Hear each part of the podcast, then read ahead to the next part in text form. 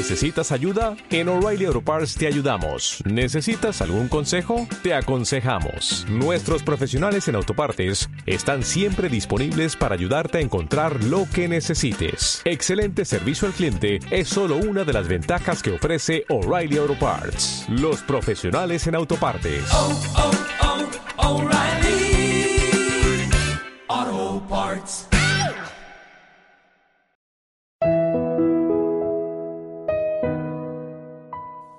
Estamos aquí un día más, por la gracia de Dios y de nuestra Madre, la Virgen María. Y estamos agradecidos contigo por todas las oraciones que tú has hecho por nosotros. Te invitamos a que escuches el Sagrado Evangelio dirigido por nuestro guía, el Padre Javier Armando Espinosa Cárdenas. Escúchalo, medítalo y compártelo, hermano. Este viernes 21 de octubre del 2016, el Evangelio es de San Lucas, capítulo 12, versos del 54 al 59. En aquel tiempo, Jesús dijo a la multitud, Cuando ustedes ven que una nube se va levantando por el poniente, enseguida dicen que va a llover, y en efecto, llueve. Cuando el viento sopla del sur, dicen que hará calor, y así sucede. Hipócritas, si saben interpretar el aspecto que tiene el cielo y la tierra, ¿por qué no interpretan entonces los signos de los tiempos presentes? ¿Por qué, pues, no juzgan por ustedes mismos lo que les conviene hacer ahora? Cuando vayas con tu adversario a presentarte ante la autoridad, haz todo lo posible por llegar a un acuerdo con él en el camino, para que no te lleve ante el juez, el juez te entregue a la policía y la policía te meta en la cárcel. Yo te aseguro que no saldrás de ahí hasta que pagues el último centavo. Palabra del Señor.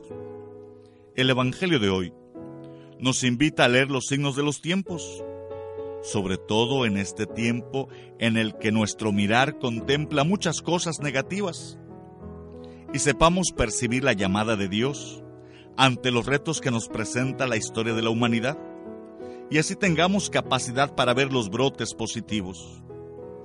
Aquí Jesús apela a la experiencia humana universal, pues todos sabemos leer los aspectos del cielo y de la tierra, porque en ellos reconocemos cuándo va a llover o hacer calor, y todo porque la contemplación de la naturaleza es fuente importante de conocimiento, tanto que a Jesús esta contemplación le ayudó a descubrir aspectos nuevos de la fe en la historia de su pueblo. Por ejemplo, la lluvia que cae sobre los buenos y los malos. Le llevó a una de las actitudes más revolucionarias. Ama a tus enemigos. Y Jesús saca sus conclusiones. Hipócritas, saben explorar el aspecto de la tierra y del cielo. ¿Cómo no pues exploran este tiempo? San Agustín decía que el primer libro que Dios escribió es la creación y por medio de ella Dios nos habla. El pecado manchó las letras del libro de la naturaleza y por eso no conseguimos leer el mensaje de Dios estampado en la naturaleza y los hechos de la vida. Y la Biblia fue escrita no para reemplazar la vida, sino para ayudar a interpretar la naturaleza y la vida y aprender de nuevo a descubrir los llamados de Dios en los acontecimientos, pues compartiendo entre nosotros lo que vemos en la naturaleza, iremos descubriendo la llamada de Dios en la vida, pues hoy está brotando mucho sentido solidario, preocupación por la naturaleza y gran sentido de los bienes comunes, aunque en una minoría.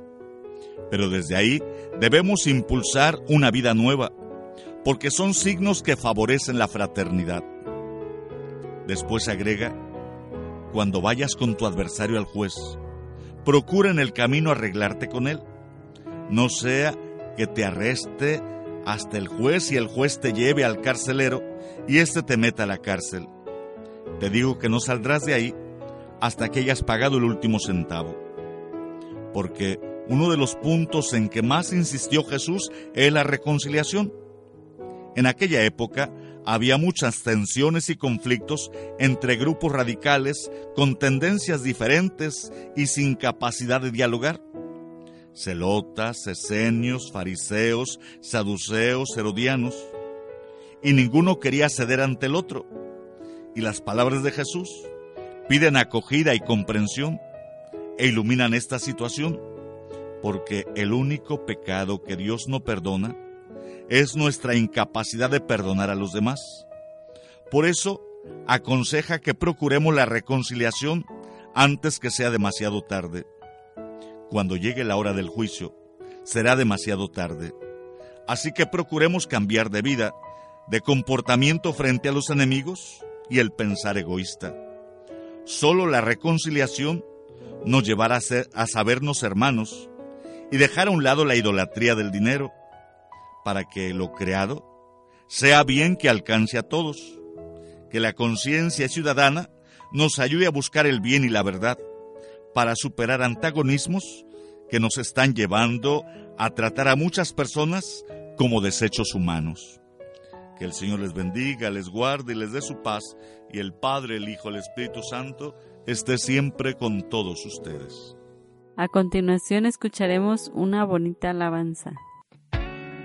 Te doy gracias, Señor, por la grandeza del perdón. Te pido que a través de estas palabras muchos corazones se abran a Él y puedan experimentar tu amor, tu liberación. ¿Cómo no perdonarte?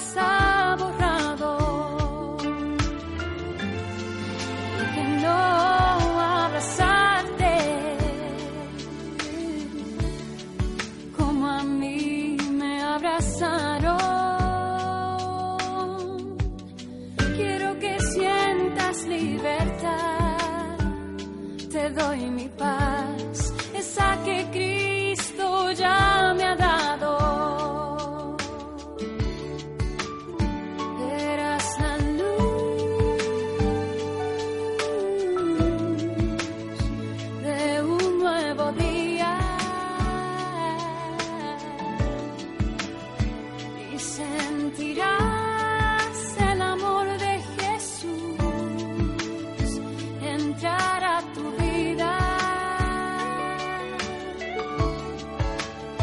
Mi corazón, mi corazón será transformado.